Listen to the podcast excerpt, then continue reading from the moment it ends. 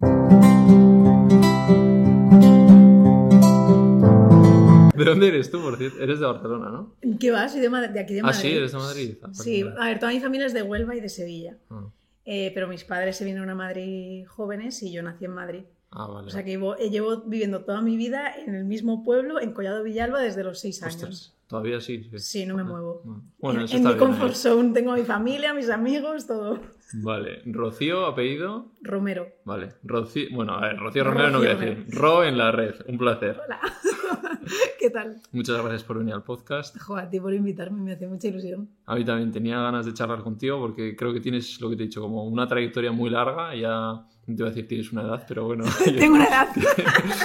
Tengo 33 Sí. para 34 ya. Claro. Y ahora yo que me he metido en el mundo YouTube es- y tú estás desde... Llegando a tiempo. En 2012. Claro. Me voy a meter en YouTube en 2022, venga. Sí, sí, o sea, algo así. 2020-2021 no, pero me es, metí es yo. rollo podcast YouTube, entonces Eso tiene es, sentido. es diferente, ¿no? Claro. Pues desde 2012 empecé a yo a subir vídeos. Vale. O sea que 10 años, Ostras. 10 años. Madre mía. Vale, Sí. que, que para la gente que todavía no conozca a Ro en la red, ¿quién es? O sea, ¿de dónde viene? A la gente que... ¿Y esta chica quién es? Pues a ver, yo creo contenido, eh, empecé haciendo bastante comedia, soy bastante payasa, entonces empecé a hacer comedia en mi canal de YouTube, también tuve un canal de blogs diarios con mi expareja y con otros youtubers, Ras Smith, J. Pelirrojo que era mi ex, Chusita Fashion Fever, hicimos un canal de blogs diarios, vea por ello, que fue bastante seguido en la época de que se llevaban los blogs diarios en YouTube. Y, a día de hoy sigo creando contenido. He trabajado de presentadora en Fama Bailar, en, en Masterchef Celebrity y ahora pues he empezado a ser empresaria. O sea que siento que sí, creo contenido online, pero he creado siempre el contenido según he ido creciendo. Según tu etapa de la vida igual, sí, ¿no? esa soy yo, en la red. ¿Y en qué, en qué punto estás ahora?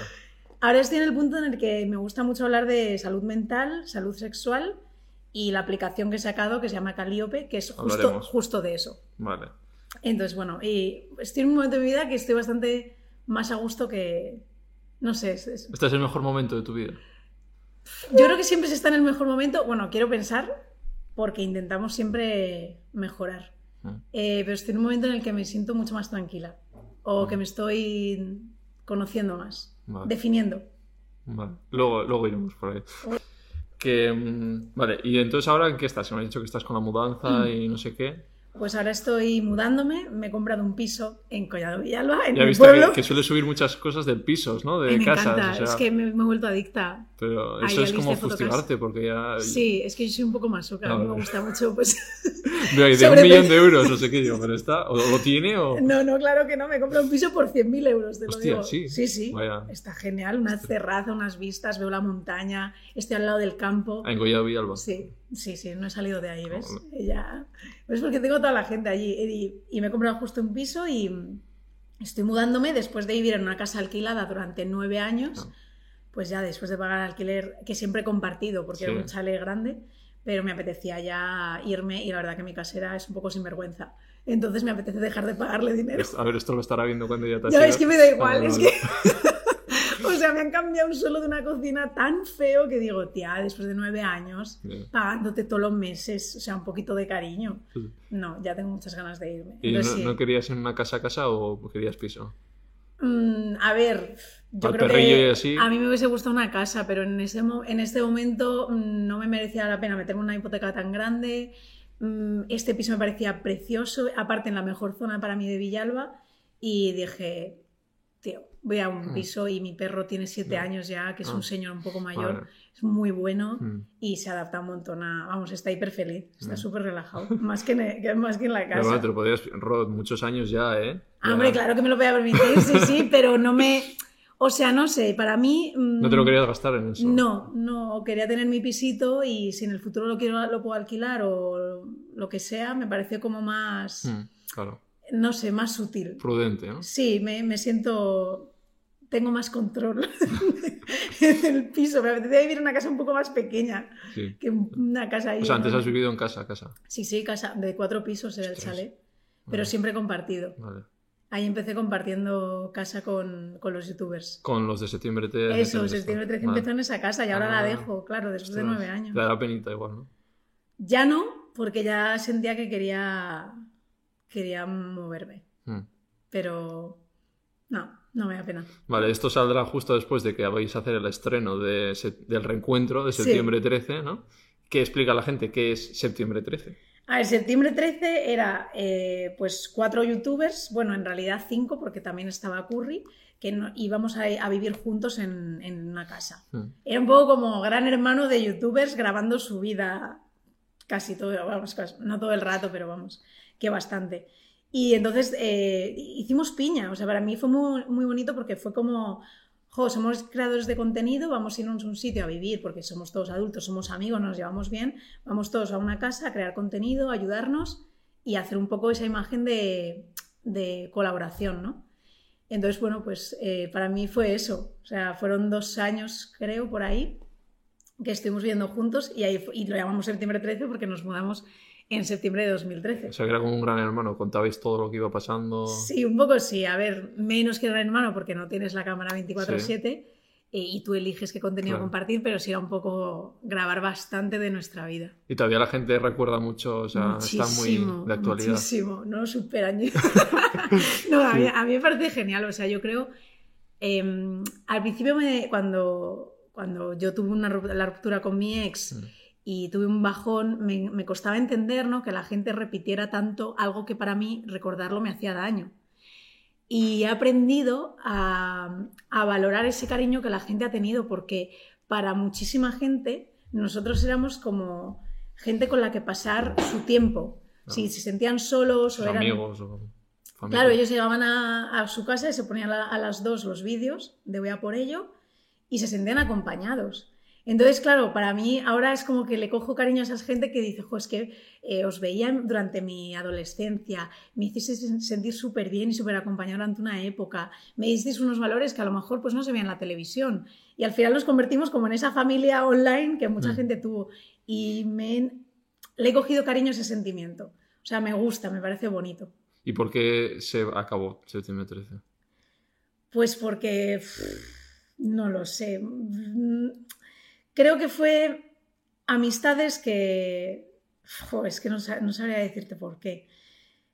Por aquí Mm, pasó Rush, que no me acuerdo ahora lo que me... Pero le ¿Qué te pregunté dijo? ¿También. también. te dijo algo? Algo así también, yo creo que como que se, se distanciaron según qué personas. Sí, o sea, hubo, mucho, ah, hubo muchos choques. Eso. Eh, al final, Ras y J pues tuvieron un choque fuerte entre ellos eh, y nos, nos dividimos completamente, la verdad. Mm. O sea, a mí me da pena. O sea, digo, joder, en realidad nos llevamos súper bien, pero, pero bueno, también hay amistades que acaban y que tienen que acabar Mm. por, porque sí.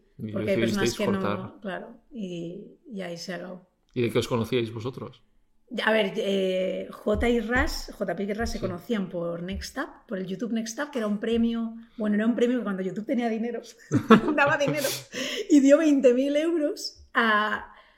No sé si le, se lo dio a los tres creadores, porque era, los otros eran Clips, Clipset, el canal de Clipset creo que se llamaba. Bueno, pues eran tres canales y daban tres premios a, a tres creadores de, de España, para que se formaran, o sea, para que invirtieran en su carrera como youtuber. O sea, te imagínate esto, yo no sé qué año fue, 2011, 2012 yo creo, igual, bueno, no sé, no me acuerdo. Pero el caso, que, que ahí se conocieron Ras y JP. Y yo creo que eh, JP ya conocía a Chus porque había un, eh, como una comunidad que se llamaba YouTube España. Y, bueno, se llamaba YouTube España, creo que sí, pero bueno. Tengo muy mala memoria, ¿eh? Yo intento recordarme y contarlo bien, pero a veces me, me lío. Y, y hacían, claro, eran, pues, eh, jo, es que había un montón de, de youtubers que ahora ya no, ya no están. Claro. Y entonces eran un grupo y entonces por eso se conocían con Chus. Y yo conocí a Chus y a Ras por mi ex JP, claro. Vale. Madre mía. Así nos conocimos. Cómo han evolucionado las personas también. te- o sea, de, Me- me- menos mal, ¿no? Yo siempre Claro. pienso que a mí me gusta cumplir años y crecer, no Ostras, sé. que- O sea, que me cuesta verles juntos. Porque yo Sí. les he conocido, o sea, yo me estoy en redes 2019, ¿sabes? Entonces, como les conozco ya como están ahora. Es Claro, como, hostia, y JP. O sea, pues flipas, ¿eh? Sí, sí, se sí. llevaban bien, o sea. Súper amigos, sí. Vale. Las cosas se acaban. La vida. Eh, ¿qué fue- en ese momento, o sea, ¿qué diferencia ves tú de la rock que hay ahora con, con la de antes? Muchísimo. O sea, yo creo que esa Ro mm, le daría un abrazo porque yo creo que no estaba bien.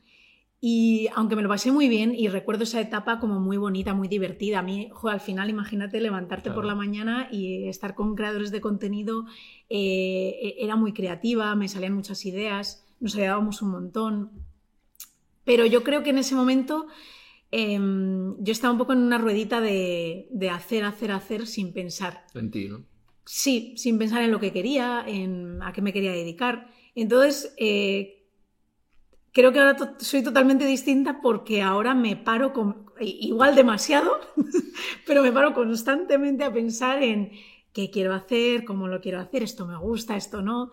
Y en ese momento yo estaba un poco como, como un hámster que está en una rueda así todo el rato y no, no sé para pensar, como cuando entras en piloto automático.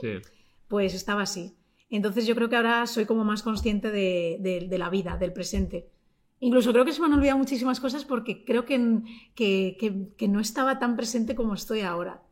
No sé, igual es un poco místico, pero ahora es como que siento que vivo las cosas em, siendo consciente de dónde estoy o cómo me siento, me pregunto cómo me siento, me, me, paro más a analizarme. Vale. Y en ese momento, que era 2012 más o menos, ¿no? Bueno, en ese momento cuando estábamos en septiembre 13 fue a partir de, septiembre 13. septiembre 13, o sea, 2013-2014. Vale, y antes de eso, ¿a qué te dedicabas? ¿Qué hacías? Yo, pues yo quería ser filóloga inglés. Bueno, fui, estudié filología inglesa. Ah. Yo quería ser profesora en la universidad. Lo tenía clarísimo. O sea, mi, mi plan, yo tenía mi vida así, creada. Estudié filología inglesa, cuatro años. Luego eh, hice el máster de educación secundaria Em, y para dar em, inglés en escuelas de idiomas, que es el de un año. Mm. Y luego me fui a Holanda a estudiar un máster de, lingüística teórica. Vamos, que inglés dominas. Inglés domino, sí. Aunque yo, yo, creo que tengo ese acentillo ahí español que todavía se me nota porque tengo una mezcla entre. Porque estuve un año en Canadá también. ¿Ah, Dentro de la filología me hice como el Erasmus, pero el convenio internacional, cuando daban dinero y había dinero. porque claro, eso fue en 2009 o algo así. Y me fui un año a Canadá. Entonces tengo una mezcla de acentos un poco así, holandés, canadiense, hmm. inglés. Vale, entonces estabas ahí con la filología y de repente ¿cómo llegas a YouTube? Pues porque mi ex estaba haciendo vídeos, empezó a conocer a Chus, conozco a Ras, conozco a todo este mundo de youtubers desde fuera dices, hostia, esto mola mazo, van a eventos, les dan cosas gratis, ganan dinero. No, me mientas, algo te darán. Pero por YouTube. Ya no tanto, ya, por YouTube es verdad que no. Porque antes éramos muy pocos. Y, claro, yo dije, jo, que yo quiero vivir esta vida y aparte también pues te empiezas a llevar muy, muy bien con ellos. Mm. Y, y la gente lo empezó a pedir. Yo, yo empecé a salir en los vídeos eh, de mi ex y claro, la gente decía, jorro, hazte un, hazte un canal, hazte vídeos. Y claro, pues te lo empiezan a repetir, a repetir. Yo abrí el canal de YouTube con 4.000 suscriptores y no había subido ni un solo vídeo. Claro, un poco enchufada sí que fui en ese principio y yo agradecida, claro que sí. o sea, no me, no me avergüenzo de nada. Y, ya empecé a subir vídeos porque me, parecía divertido. ¿Y ya sabías a dónde querías ir? Que va, que va. Yo empecé a subir vídeos cuando yo estaba en, mi segundo año del máster de Holanda. Ah. Y subía vídeos por las tardes, rollo, pues me aburro aquí, los holandeses son un muermo increíble. Eh, por eso me, fui me volví de Holanda a España porque dije yo aquí no me quedo. Eh, y empecé a, a, grabarme por las tardes, yo me grababa sola con mi trípode por ahí por Holanda. Y, nada, empecé a subir vídeos, luego en 2013 me volví a España. En 2013 me empiezo a vivir con, con el, grupo, ¿no? Con Ras, con Chusco, J y yo. Y, hasta 2016 no dejo mi carrera, o sea, yo vuelvo de estudiar el máster de lingüística y solicito una, una FPI, una beca, para estudiar un doctorado en, en Madrid, en un grupo de, de lingüística de, mi, de una de mis profesoras favoritas de la carrera, que tenía un proyecto que me encantaba y lo pido, hago la solicitud y me cogen. Entonces empiezo un doctorado de dos años y luego lo dejo a la mitad. Y le digo a mi madre, mamá, quiero ser youtuber. Y daba clase en la universidad, o sea, yo di clase en, he dado clase en escuelas, en institutos y en, y en la universidad. ¿Y por qué no seguiste por ahí? Porque empecé a subir, em, claro, desde 2012 yo ya estuve pues, tres años subiendo vídeos y llega un punto en, mi momento de la carrera que es verdad que estaba un poco desmotivada porque no estaba sacando artículos, no, mi directora de tesis estaba muy ocupada, era vicerrectora de la, de la UAM, de la Autónoma de Madrid, y yo me veía como que no estaba aprovechando mm, mi carrera y la parte de YouTube me estaba llenando muchísimo.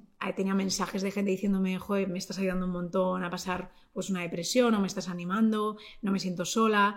Mm, y sentía que toda esa parte social me estaba llamando cada vez más y menos esa parte de lingüística de voy a ir a clase a enseñar inglés, que es algo que me gusta, soy muy profe, a veces me sale la vena profe, pero, y, es verdad que justo me, ofrecieron un contrato con una marca anual y ganaba más que con el doctorado y ahí fue como, claro, dije, a ver, mm, todo es muy bonito, pero necesitas dinero, ¿no? Entonces eh, me, había independizado, yo tenía que, ganarme la vida y dije, pues hombre, a ver, voy a elegir. Pero te gustaba más. Me gustaba muchísimo más, me lo, me lo, pasaba muy bien. Y también que yo me veía siendo youtuber con 26 años pero no me veía siendo youtuber con 40. Hmm. Entonces, que era el momento, ¿no? Claro, para mí, el bueno, 26 o 24 creo que hmm. tenía. Pero yo en ese momento dije, no, claro, 24.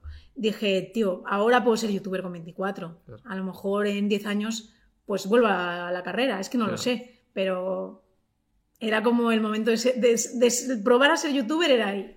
Vale, y ya te centras en YouTube y tiene, bueno, quería charlar contigo porque a mí me gusta mucho el tema de YouTube y tal, y tú creo que eres una de las referentes y de, las, de los canales más tochos y, y que mejor contenido crea para mí. ¿eh? O sea, ¿En serio? Con Andrea Compton, que para mí es la leche. La amo, sí. O sea, es encima de las que seguís, porque como has dicho tú, muchos han caído. Pero es que tú has seguido y eso quiere decir algo también. Yo no he seguido tan constante, por ejemplo, Andrea, yo me, mm, la admiro muchísimo porque es súper constante y yo he, tenido momentos de mi vida que he sido súper constante con YouTube mm. y ahora es verdad que he vuelto a subir contenido, pero llevaba como nueve meses sin subir vídeo.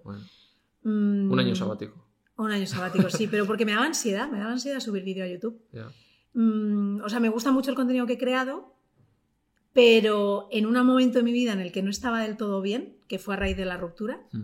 eh, creo que seguí subiendo, subiendo vídeo y contenidos porque tenía que hacerlo, porque era mi trabajo, porque si no, no tenía dinero.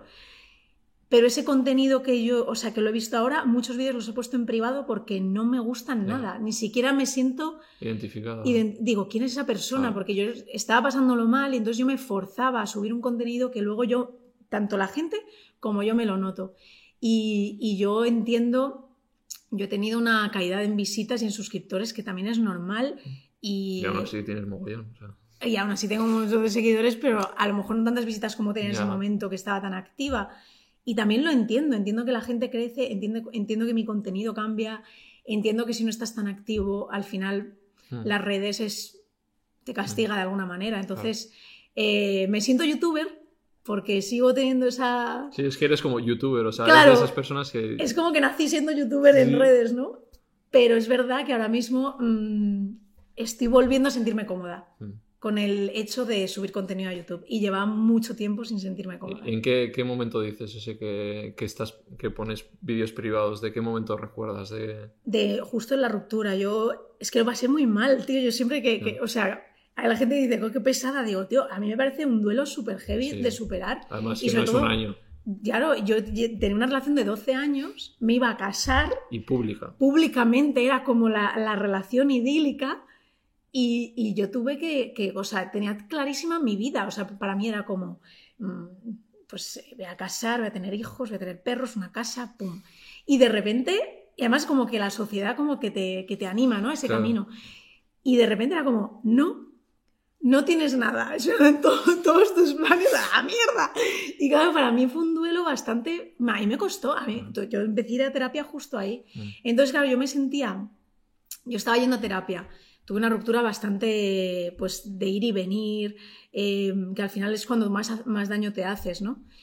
Y, siento que me, costó mucho superarlo y en ese punto en el que tú estás superando algo que no estás bien, no estás contándolo públicamente, porque obviamente eso te lo guardas para ti, yo seguía subiendo vídeos, entonces yo qué sé, es que hacía vídeos rollo, a ver si se me ocurre alguno, pero es que no me acuerdo, como es en Instagram, no, no, para que cambie. para que cambie plano, ¿no?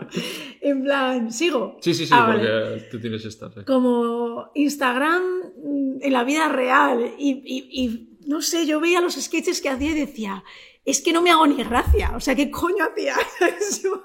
no, no me gusta. igual hablabas, y que hablabas sobre esta ruptura y tal, y ahora viéndolo lo has quitado de decir, joder, ¿por qué he hablado de esto? E, ese vídeo yo, lo, yo hice un vídeo hablando de cómo superar una ruptura. Sí, creo que lo he visto, sí. Y ahora me encantaría analizarlo porque, chica, es que no tenías nada superado. o sea, yo me diría eso en ese Bueno, igual lo hiciste como para convencerte, ¿no? Claro, y, y, también entiendo esa, es, esa ro del pasado que yo estaba haciendo un vídeo para superarlo, yo me estaba autoconvenciendo de yo he superado algo y está bien. O sea, está también bien tener técnicas de venga, me autoconvencer, no, fake it till you make it. a veces está bien en la vida hacerlo porque te ayuda a superar un bache.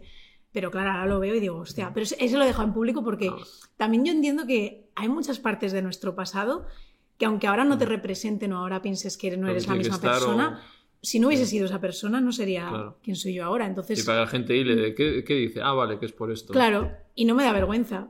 Pero hay algunos vídeos que sí me dan vergüenza y entonces los he quitado porque he dicho, por favor, ¿qué mierda subías? A ver, que no son la mayoría, o sea, la mayoría de mis vídeos, incluso haciendo el canelo o el condom challenge que te tirabas un condón con agua, que, o, yo qué sé, o ponen un cono en la, en la cara en el McDonald's, tío, que yo digo, ¿pero por qué? Y me hacen mucha gracia, digo, pues mira, te lo pasaste muy bien. Y esos no los quito, esos me hacen mucha gracia, me parecen genial. ¿Y estás cansada de que te pregunten por esa ruptura, por esa relación, por esa persona?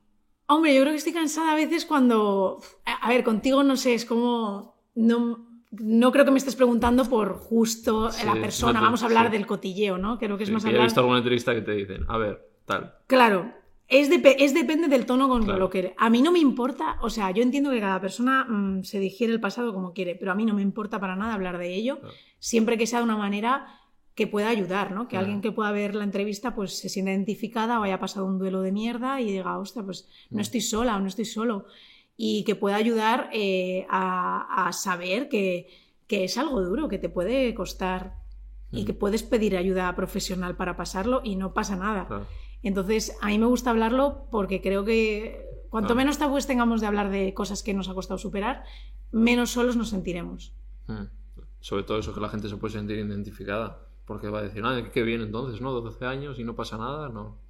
Claro, es que no, no, es, no es fácil. No sé. Sí, no, o sea, es que yo he visto entrevistas tuyas que, y es en todas sale el nombre.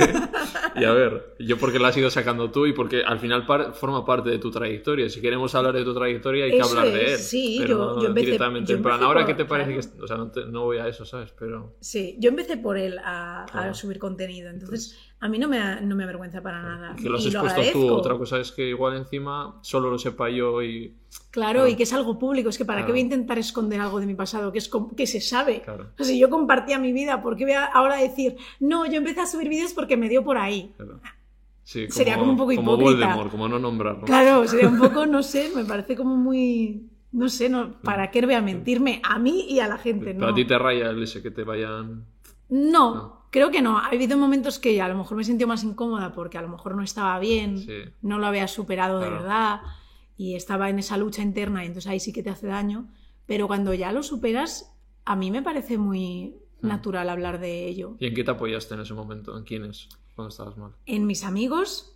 Ay, espera, es que me hago gases la ah. cerveza. Pensaba que, se iba a emocionar, ¿eh? y, no, y yo no tengo gases por la cerveza. es que me dan gases.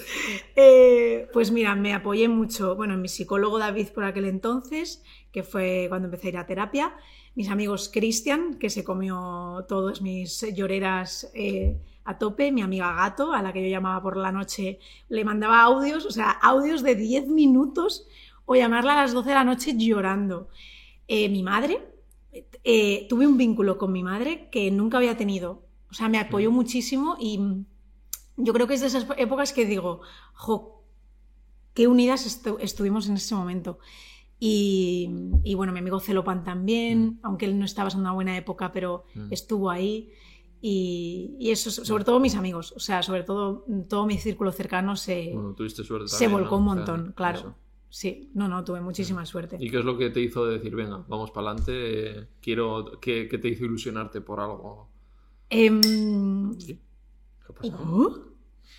ha, sido la cerveza, ¿eh? ¿Ha sido la cerveza? Como un clic. Sí, es como clic. Mm. Como que ha petado. Qué raro. Pues no está tan fría. ¿Qué me hizo seguir? Mm, uf. Pues no lo sé, yo creo que, que, siempre he sido por mi abuela y la educación que me ha dado, que, mi abuela siempre la veo como mi, mi ejemplo a seguir, pero es que es verdad. Me ha dado siempre una forma de ver la vida como tienes que seguir. O sea, me refiero que... Si te caes, te levantas. Claro, hay drama, una lloradita, una terapia, unos años de mierda y a seguir adelante. En plan, o sea, y aparte soy una persona bastante privilegiada en, el, en, en, la situación en la que estoy, entonces mm, para mí es como, bueno, vale, sí, estoy mal, voy a cuidarme, pero tengo que seguir pagando mi piso, tengo que seguir pagando mis facturas, ahora estoy sola, eh, venga, a trabajar, o sea, no sé, es que creo que creo que nunca mm, he parado de, currar. O sea, aunque estuviese mal, es como que siempre he seguido haciendo cosas. también es verdad que me, cuando estaba mal, yo, a mí, yo cuando me pasa que estoy mal en lo personal, me, enfoco en lo profesional a saco. O sea, es como que, vale, pues si esto va mal, esto va bien. Y entonces yo creo que, no sé, ni siquiera me planteé... ¿Esto por qué año estamos hablando? 2018. 2018. Vale. ¿Y de ahí qué proyectos empiezas? Eh, ahí empecé a presentar Fama a Bailar, empecé a verme eh, cómoda presentando. Eh, luego empecé en Masterchef, esto ya fue en 2020, yo sí, creo. hablaremos de Masterchef un rato. Ah, vale, vale, vale, Entonces no me adelanto. Pero ahí, ahí yo creo que ahí fue mi peor año. O sea, ahí yo no tenía un, un objetivo que yo diga, Buah, pues es que este proyecto, yo ahí es que no podía ni pensar. O sea, yo era, voy a seguir haciendo contenido, me salió lo de Fama Bailar, y simplemente seguía y seguía. Y es verdad que me, propusieron hacer un, libro con otras cuatro mujeres y entonces me enfoqué un poco en pensar en qué, quería escribir. Lo que pasa es que, me, tardé bastante, porque ahí es verdad que a, la, a, raíz de ir a terapia, por la ruptura, claro, cuando tú vas a terapia por la ruptura y de repente te sale toda, todos los traumitas que tenías, pues empecé a hablar por primera vez con un profesional siendo adulta sobre mi anorexia nerviosa que fui diagnosticada con 10 años. Entonces ahí fue como una explosión de, oye, ¿por qué esto nunca lo he tratado? ¿Por qué nunca he hablado? Y fue la primera vez hasta que hablé con mis padres sobre algo que había vivido con 10 años que no habíamos vuelto a hablar en casa. ¿Y eso lo has contado en redes tú? Sí, mm. sí, en redes, mm. en el, luego el libro lo saqué, bueno, el libro era una mini, como historias mm. cortas eh, hablo de, mi relación con la comida y mi, TCA y en redes me, gusta hablarlo. O sea, me gusta visualizarlo porque creo que es una enfermedad mucho más común que se debería hablar y tratar. Sí, como la salud mental, lo que hemos hablado de las rupturas, todo al final. Lo que no se habla, existe. Eso es, tal Vale. Eh, bueno, pues igual vamos ya a Masterchef, ¿no? Porque llega en 2020, ¿no? ¿Llevas dos ediciones ya? Tres. 2020 fue cuando fue la, cuarentena, ¿no? Sí. Pues sí, ahí, ahí, ahí ¿Cómo te llega la, oferta? Pues por mi, mi manager de ese momento, Victoria, me, dice, oye, vamos a una reunión con Masterchef y que te queden de presentadora para, el contenido extra en, el canal de Masterchef. Oye, pues fui ahí a, Te pega, sí, te pega ahí cuando te dije, sí, claro, te pega de lujo. ¿En serio? Sí, sí, sí. Por la cocina Es como si lo hubieras hecho siempre. No, no sé. Ah, sí. Ah. Porque encima es en YouTube, es un contenido que no es ni para televisión, que va a ser ahí en YouTube, ¿no? Entonces está guay. La verdad que me lo, me lo pasa muy bien y, y, nada, y empecé, claro, es que lo, o sea, me dijeron, venga, sí, vamos a hacer esto en, de Masterchef y yo, guau, qué guay. Y de repente, cuarentena, COVID, me llaman Oye, Ro, que claro, Masterchef se va a emitir. Que a todo esto los participantes estaban encerrados en una casa. En la cuarentena ah, les, pilló, les pilló grabando el programa. O sea, cuando ellos, ¿qué, ¿cuánto tiempo están en...? en yo pensaba que iban y venían cada... No, los celebrities van y, ah, van, y vienen a dormir, claro, porque es porque son celebrities, pero los normales, los, anónimos y los niños viven juntos. Así, ¿eh? Claro, es un poco más... ¿Y los celebrities que están dos meses yendo y viniendo más o menos? Tres meses de grabación son. ¿Tres? meses, sí, son semanas enteras grabando. De lunes a viernes. ¿Y tú estabas también, te has comido tres meses? Yo en el, en el Celebrity último, que fue un formato en el que yo iba a grabar con ellos, cada semana íbamos a un sitio. Entonces yo iba solo en la prueba de exteriores, pero ellos luego graban toda la parte de en las cocinas de Masterchef. Eh, eso lo graban durante de lunes, o sea, lunes, martes, jueves, viernes. Y los miércoles siempre grabamos la prueba exterior. ¿Y tú vas en los viajes con ellos o solo estás? Eh, sí, a ver, eh, sí, voy, voy, con el equipo. O sea, voy, no, yo no voy tanto con los celebrities, sino que voy con el equipo de atrás. con cámaras, sonido, maquillaje, vestuario. Y guay la experiencia. Muy guay, sí, me lo pasé muy bien. Mm. Pero sí, sí. O sea, ¿vas a repetir más o no sé? No voy a repetir, es más, eh, me lo han propuesto, ¿eh? Yo, joder, es que me encanta. O sea, estoy agradecidísima de haber trabajado porque además me da muchas tablas también. Mm. Yo siento que, que he crecido mucho profesionalmente hablando, pero eh, no puedo por, por tiempos. Mm. Porque mm, que me dices que me quita mucho tiempo y que me has dicho que vamos a hablar de ello. eh, me he metido ahora en mi proyecto personal que se llama Calíope y no puedo compaginar y me, he visto en ese momento de decir, Ostras, tío, quiero ya, me ha costado un montón. eh. Me ha costado, además, a mí me gusta mucho tomar decisiones. Soy una persona que tengo muchas inseguridades. Cada decisión que tomo, sobre todo las importantes, me cuesta muchísimo. Sobrepienso todo muchísimas veces. Soy de esas personas que dice, ¿y si hubiese hecho esto? Y entonces, venga, va, me voy a latigar un poquito más. Pero bueno, con mi psicóloga, que ahora estoy, he vuelto a ir desde enero Ujú. de este, de este año. Em, he vuelto a empezar a ir semanalmente y, y es algo que he tenido que gestionar con ella, tomar una decisión como decir que no a un trabajo que, que a mí me ha, me ha parecido increíble y es como a veces digo, estaré perdiendo una oportunidad. Y dices, bueno, pero es que estás... Se abren otras. Eh, claro, te estás, estás apostando por, por algo que es tuyo y que quieres hacer y necesitas tiempo. Es que no, no puedo estar ahora tres meses por ahí. Eh, ¿Con quién te llevabas muy bien ahí de los celebrities? Con Eduardo Navarrete, con Arcano, Ahí casi os casáis, ¿no? Casi casi. Buah, fue súper divertido. Fue divertidísimo, porque aparte es que parecía que esto lo habíamos preparado. Ya. No, a ver, sí. Cero. que- ¿sí? Tú 0%. O sea, fue... Yo estaba literalmente flipando cuando... Ya se te ve que estás flipando. sí. Co- claro, yo conozco a Arcano, que no lo conocía. O sea, lo conocía pues de, Mm, de redes, sí. de, le he visto este chico que ha estado no sé cuántas horas eh, rapeando, pues ya está como todo el mundo, ¿no? Y claro, le, eh, le- me le conozco y me, me empieza a rapear, se agacha y como que me pide la mano, me dice, Ron Larred, ¿te quieres casar conmigo? Y yo estaba pensando, tío, mi vida es una puta broma. O sea, de verdad, me tienen que pedir la mano en Masterchef. O sea, ¿qué, qué, qué, qué hago? Ya me tengo que reír. O sea, yo a veces me, me río de... Me parece súper ridículo que una persona que tiene una pedida de mano mm, viral tenga que ir a Masterchef y le pidan la la- mano. ya, o sea, no sí. puedes hacer otra cosa. Ya, claro. Claro, entonces fue divertido y luego encima él, no sé, claro, yo no le dije nada, yo le, le entrevisté y tal, y luego en otro programa coge y me dice, eh, ¿y tú no quieres una pedida de mano por todo lo alto? O sea, él preguntándome como... Y claro, yo le dije, tío, ¿me estás Ya. vacilando? O sea, tú sabes algo Claro, que... ¿tú sabes algo?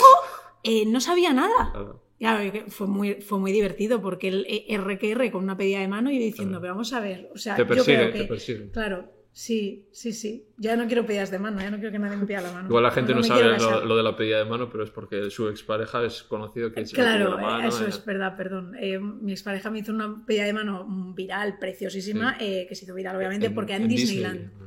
Enfrente del castillo. Entonces, claro, venía de ahí y de repente Masterchef. Pues claro, pues, con Arcano me llevo muy bien.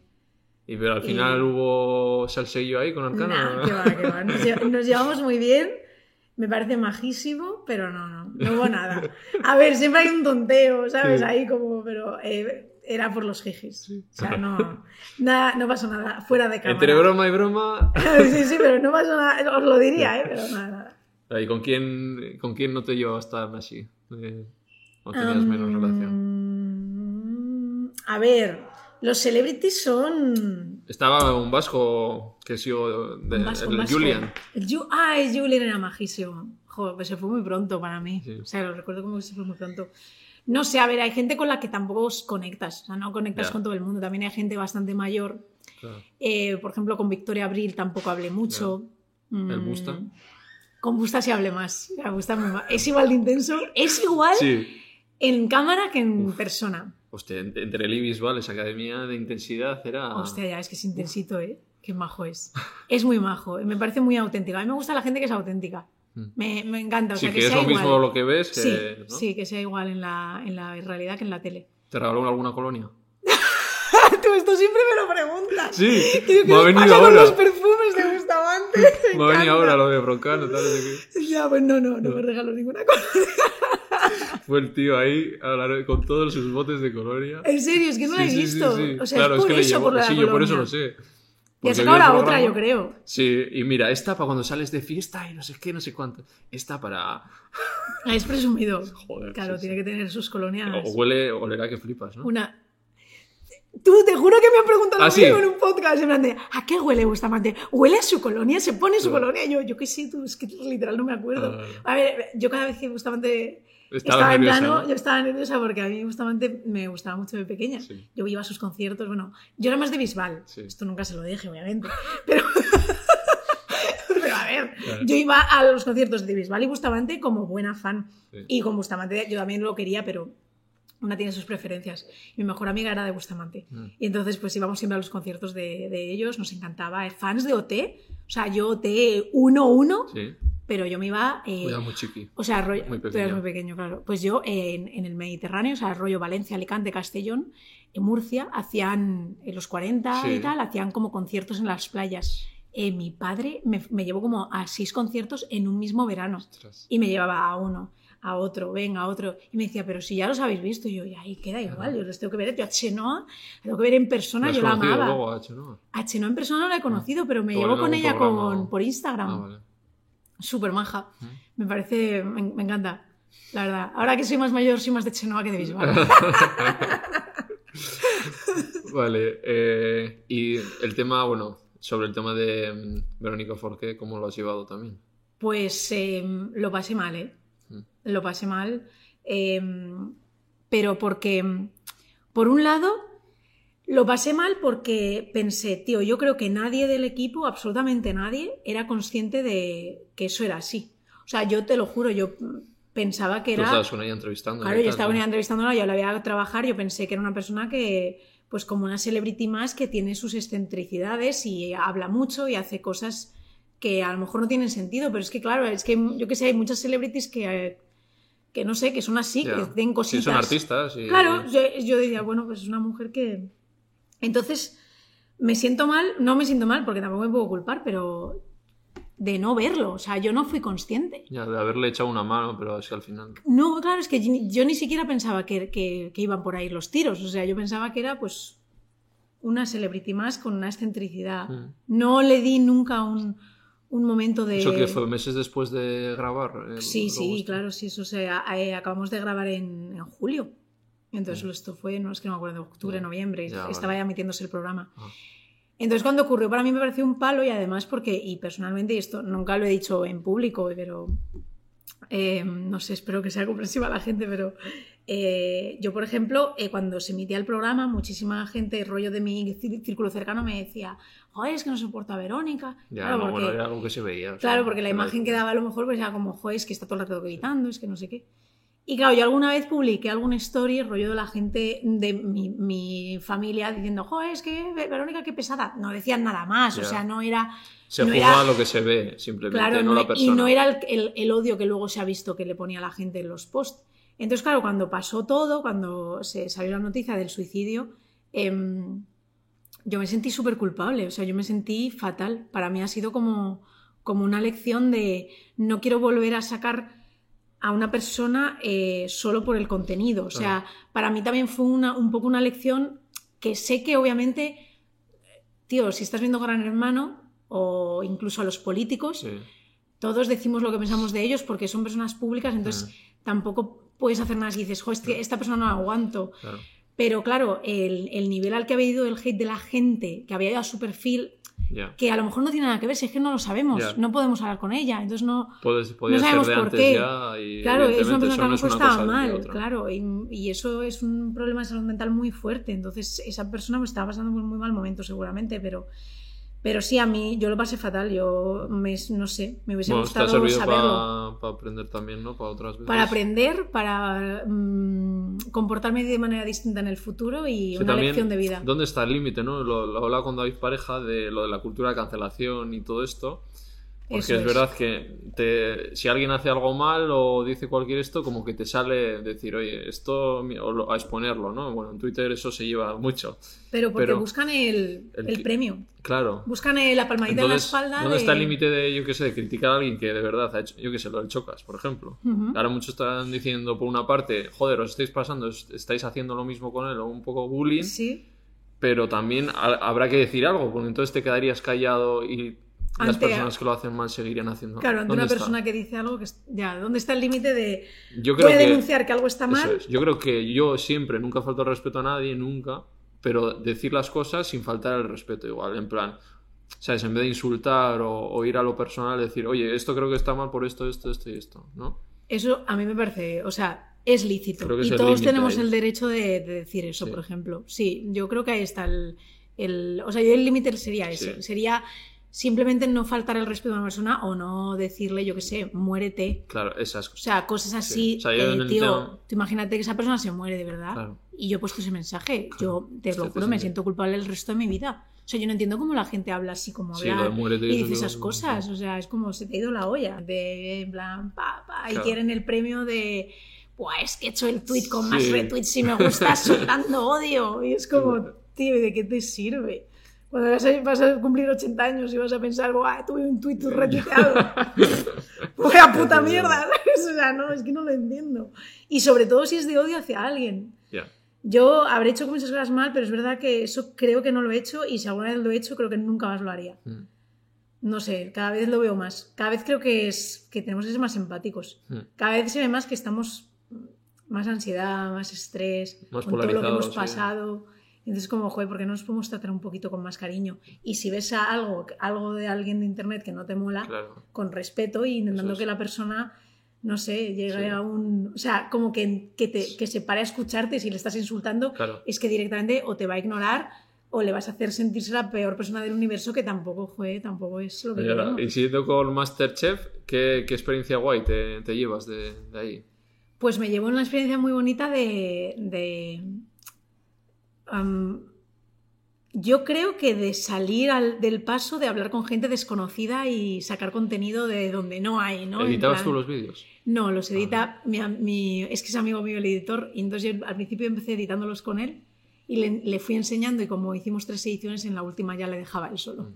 Entonces, ¿sabes? Fue como un proceso. Al principio yo los editaba con él, por ejemplo, lo de meter memes era mi idea, ¿no? Ah, era como, tú tenemos que meter memes, vamos a sacar memes de los programas, los metemos y luego ya al final delego o sea, lo, lo, delegué completamente. En el tercero yo no edité nada. Ah, Los veía y me parecían increíbles mm. porque al final la gente aprende. Mm.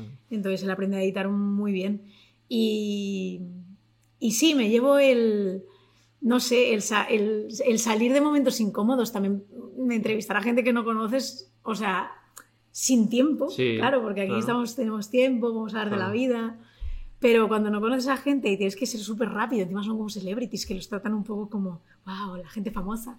Y entonces, claro, tienes que como, no sé, a mí me ha, me ha dado mucha, muchas tablas sociales, yo creo. Y profesional, claro. Sí, entonces e, es lo que me llevo, me encanta. Y el equipo me flipa, o sea, todo el equipo que no se ve de atrás es lo más bonito. O sea, es una familia.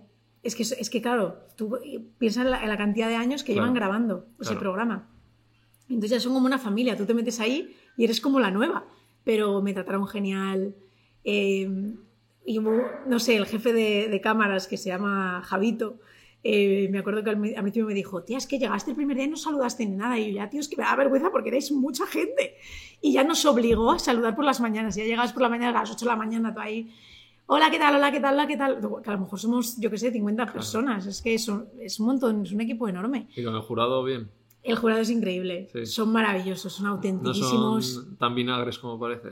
Nada, nada. Mira, Samantha, que es la, a la que más critican porque grita y, bueno, pues a lo mejor es pues una generación más mm, mm. antigua, ¿no? Pero es una tía súper divertida. Mm. O sea, se ríe, se empieza a gritar y se ríe. Y, el Jordi... y tienen que cortar y volver a repetir. Y el Jordi, el Jordi es como lo ves. Sí, chuleta, es muy majo, es muy majo. Eh. Yo lo admiro un montón. Y Pepe es eh, encantador. Mm. Sí, a mí me cae muy bien. Todo, la verdad que todo el equipo de Masterchef me llevo muy buen recuerdo. Vale, ¿y te han dado un así por estar ahí en Masterchef? Uf, sí. ¿Sí? Sí.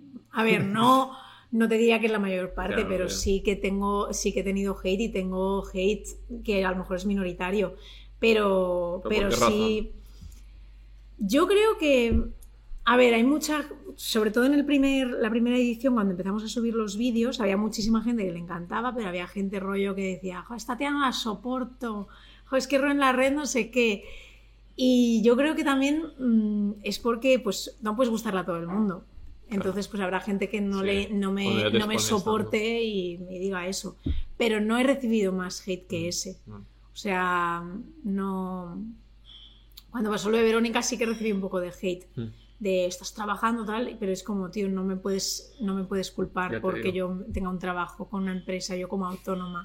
Me refiero, es como, o sea, estás muy lejos de culparme por algo Ya. así. eh, pero claro, eh, o sea, tú Mm. flipas, ¿no? Porque claro, yo digo, ah, pues que porque he hecho algo con más de chifa, ya tengo algún tipo de responsabilidad en plan Sí. de, si soy la última mona, pero ¿qué dices? Entonces, pero bueno, es la falta de empatía de la gente. Ya. Pero sí, tampoco he tenido tanto... En general, en tu vida has tenido hate en redes. Yo diría que no mucho. O sea, he tenido, Mm. como todo el mundo, pero no diría que sea una persona sí, súper no. odiada. Pero igual en la época de la ruptura también te. En la época de la ruptura la gente fue un poco petarda, porque era como que sentía que tenía que, que elegir un equipo y si era del otro Claro. equipo te tenía que criticar. Fandom, ¿no? Sí, era como, a ver, relax, ¿sabes? O sea, que no tienes que elegir insultar a otra persona, ni esto es una lucha entre equipos. Ni siquiera nuestros amigos se van a dividir. Em, pues sí, había gente como que sentía que tenía la necesidad de elegir un equipo u otro. Y eso es verdad que me que yo no lo entendía. Yo decía, joder, dejadme en paz, ¿sabes? Elegid a quien queráis, pero a mí, al menos no vengáis a mí a decírmelo, ¿no? Mm. Pero no, a ver, he tenido pues eh, odio como cualquier otra persona pública. Yo creo que si no le gustas a alguien no te soporta, eh, yendo, Yendo yendo a terapia. Pero en el día a día bloqueas, eh, te afectaba. Eh, he bloqueado a gente cuando me han hecho mucho daño. O sea, cuando van a... Tío, es muy fuerte. Cuando, cuando van a... Yo no entiendo cómo, qué debe pasar por la mente de una persona para mm, ir a hacerte daños y gastar su tiempo de su vida en ir a tu perfil, enviarte un mensaje, ya sea público Sí. o privado, para específicamente joderte. Claro, No lo entiendo. No lo he hecho. Nunca. O sea, me puede caer mal alguien. Pero no voy, voy a a, su, no voy a su casa a cagar. O sea, es que no, no entiendo por qué tienes que ir a su espacio a hacerle sentir mal. Entonces, em, cuando, he vi- cuando hay algo que me han hecho mucho daño, lo que hago, más que bloquear, restrinjo. Que esa Ah. acción me parece una maravilla. Ya, pero te sigue viendo, ¿no? Te sigue viendo, Pero no puede hacer pero nada, no puede comentar Ya. en público Ah, ni yo nada. y así no me ve. Y, y si, y si ya me jode muchísimo, o sea, Sí. si ya es un punto que digo, esta persona está enferma, porque he Sí. tenido a veces eh, rollo, una vez me pasó con una, eh, además era una mujer, eh, hacías scroll, o sea, justo Sí, leí uno, Ya. pero claro, dije, me, me Claro. chocó tanto el mensaje, no recuerdo qué me decía ahora mismo, pero me chocó tanto el mensaje que empecé a mirar los anteriores, pero era una persona que a cada story que subía me, me- me insultaba, o sea, me odiaba me odiaba, pero de, de que yo, yo decía, pero esta persona me odia de verdad y la bloqueo ya. Mira, te hago el favor de bloquearme Claro, no para que que, ver. no me veas porque te debo hacer mal. Claro. O sea, de verdad te, levant- te levantas para ver mis stories Sí, sí. y dejarme tu odio. Chica, te bloqueo y ya está, sigue con tu vida. Y ahora como Instagram te deja la opción de bloquear a esa cuenta Claro, y y, a a, todas las que se haga, Claro. pues ya está, pues te Eso quitas es. un problema. Pero a ver, yo es que eso no lo entiendo. Lo que recomiendas, ir a terapia, sobre todo, aparte de las Hombre, herramientas que te dan. recomiendo ir a terapia a la gente que se lo pueda permitir. Claro. que es muy caro. Eh, y sobre todo a gente que se, se dedique a, a las redes o al, a tener un- una, Exposición. una exposición y una persona pública, sobre todo Instagramers con content creators que recibimos más ese odio directo. Yo se lo- si se lo pueden permitir, se, lo, se lo diría a todo el mundo. No diría que todo el mundo necesita terapia, no creo que todo el mundo necesite terapia, pero si te lo puedes permitir y estás mal, desde luego. Es verdad que ahora mismo es un privilegio Ya. en España. O sea, no me puedes decir a todo el mundo, no, di a terapia. Y tú cuando te preguntan de salud mental, ¿qué hablas de eso? De, Sí, yo hablo de pedir ayuda cuando lo y necesites. de que es caro, que... De que es caro. De que se tiene que quitar el estigma de que ir al psicólogo es porque estás loco o loca. Claro, Mm, no, estar, todos no, es que todos estamos claro. locos, locas, o sea, me refiero. Claro, todo tiene- Como dice Inés, cada uno tiene sus mierdas, date tres vueltas en ti mismo y, Y y luego ya. Pero sí, yo, o sea, yo creo que cuando. Es que cuando empecé a decir que yo iba a terapia, había un montón de mensajes que me decían, Lo siento, ay, ¿no? pobrecita. Sí, ¿no? O, o como, ay, qué lástima, ¿no? En plan, pobrecita que tiene que ir a terapia, mírala. Y ahora ya, ya- ahora ya no, menos mal, pero de verdad, hace tres años, no, cuatro años. O sea, la gente me decía, ay, pobrecita, lo debe estar pasando mal, que va, va a terapia. Y yo diciendo, Sí, sí, se ha normalizado muy rápido. Pero claro, se ha normalizado bastante rápido, pero yo viví ese momento de que no se entendía todavía. Entonces me encanta hablar de, sí, de pedir ayuda, de que si tienes un problema grave, por ejemplo, un trastorno alimenticio, tienes sí o sí que pedir ayuda profesional. O sea, ahí además te lo, o sea, vas a la seguridad social. Eh, pero vamos, que sí, es que todos necesitamos, no, no todos, pero en algún momento de nuestra vida yo creo que todos pasamos mal. Y si vas a terapia, si te lo puedes permitir, ojalá en algún momento esto mejore, pero no sé. Pues vamos con tres nombres que pregunto a todo el mundo. tres nombres. Yo te digo nombres, no te voy a decir el prohibido. te digo la tentación, pero no. vale, vale. El primero. pero, o sea, ¿qué Son nombres, y qué digo? Eh, lo que te viene. Que, ah, lo que me venga a la cabeza, pero una frase o lo, sí, lo que o sea. Te explayas, o... Ah, vale, vale, vale. vale. Harlem. Ay. Harlem es el amor de mi vida. Es mi hijo, es. es eh, te lo juro, me, hace ser mejor persona, mm. mi perro. Yo tengo un perro para salir a la calle, para tener eh, salud mental, para desconectar. Salud física y mental, ¿no? Para que te haga salir. Sí, te lo juro. Y, es, es, que es, es, que yo pienso que mi perro es una persona eh, o sea, hecha en perro. Mm. Es que tiene una cara, te, me entiende todo. O sea, es que es, como mi. Yo le llamo mi compañero de vida, es mi compañero de vida. Siete años llevo Siete años llevo con él. ¿Y te ha hecho como tener esa empatía con los animales? Igual. No, yo la empatía de los animales la tengo desde hace muchísimos años. Mm. La empatía con los animales la tengo por mi madre. Mm. Mi madre era. Buah, es que mi padre. Mm, las, vamos, lo sacaba de quicio. Porque mi madre era la, señora que se encontraba con un, perro abandonado en la, en la, calle, lo metía en el coche y lo traía. Nosotros hemos tenido un montón de perros de. De acogida. De acogida durante muchos años. Y, la más fuerte fue una husky que se encontró con la pata, la habían atropellado un coche y entonces la metió en el coche, la operó y conseguimos que la, adoptaran en Alemania. Entonces yo como siempre he vivido con esa, ese amor por los animales en casa, mi madre siempre ha sido socia de asociaciones de perros, creo que por eso siempre he sido súper animalista, siempre he querido a los perros, adoptamos a una perra cuando eh, yo tenía 12 años, la, recogimos de la calle, que se llama Canela, y la perra tenía a lo mejor como 6, 7 años, estaba destrozada, había tenido como tres camadas en el tiempo que vivía ahí, y entonces mi madre me dijo, yo dije, vamos a adoptar uno de los cachorritos, y me dijo mi madre, no, adoptamos a la perra adoptamos a la madre. Y entonces adoptamos a la madre a raíz de ahí, a partir de ahí ya, pues eso, un montón de perros de acogida siempre en casa. ¿Y en qué momento extiendes un poquito esa empatía a otras especies? Porque, no sé, ¿eres vegana o vegetariana? Soy vegetariana. Ah, vegetariana. Entonces todavía todas, ¿no? Muy mal. Soy vegetariana, lo voy a explicar. O sea, yo en mi casa diría que soy vegana. alimentación, alimentación vegana en casa. También me considero vegana en buscar productos de, cosmética, de limpieza, que sea todo cruelty free. No trabajo con marcas que no sean cruelty free. Em, mm, tampoco con marcas, o sea, de, alimentos. Eh, entonces, me considero vegana en muchos aspectos, pero no quiero decir eso porque no soy perfecta, porque si tengo que trabajar mm, y salgo fuera y lo único que puedo comer es tortilla de patata, me como tortilla de patata. Huevos y queso sí que consumo si salgo fuera de ah, casa o... Claro, o estoy, no tengo otra de que tengo curro, estoy fuera y, no soy ah, vegana. ¿Y qué es lo que, o sea, por ejemplo, cuando sales fuera tendrás opciones de comer carne y no lo haces? ¿Por qué no lo llevas con queso y huevos?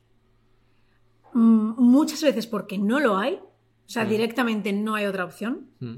que algo con queso o huevos. Muchos artistas que pasan por aquí me dicen lo mismo. Es que cuando voy a tenis, cuando no voy hay, a rodar... tú, es que de verdad es muy fuerte. Y yo, a ver, yo pues me llevaría mi tupper o me buscaría la vida, claro. Claro. Porque es que si lo tienes claro, es que no hay otra. Sí, ves, a mí, o sea, soy consciente que me falta ese punto de tenerlo claro, de decir, es que quiero igual ser Igual que te ponen bacon, tú ahora no lo comes en ningún lado, ¿sabes? Eso es. Entonces, eso, eso me falta. Sí, eso me falta porque ahí sí que.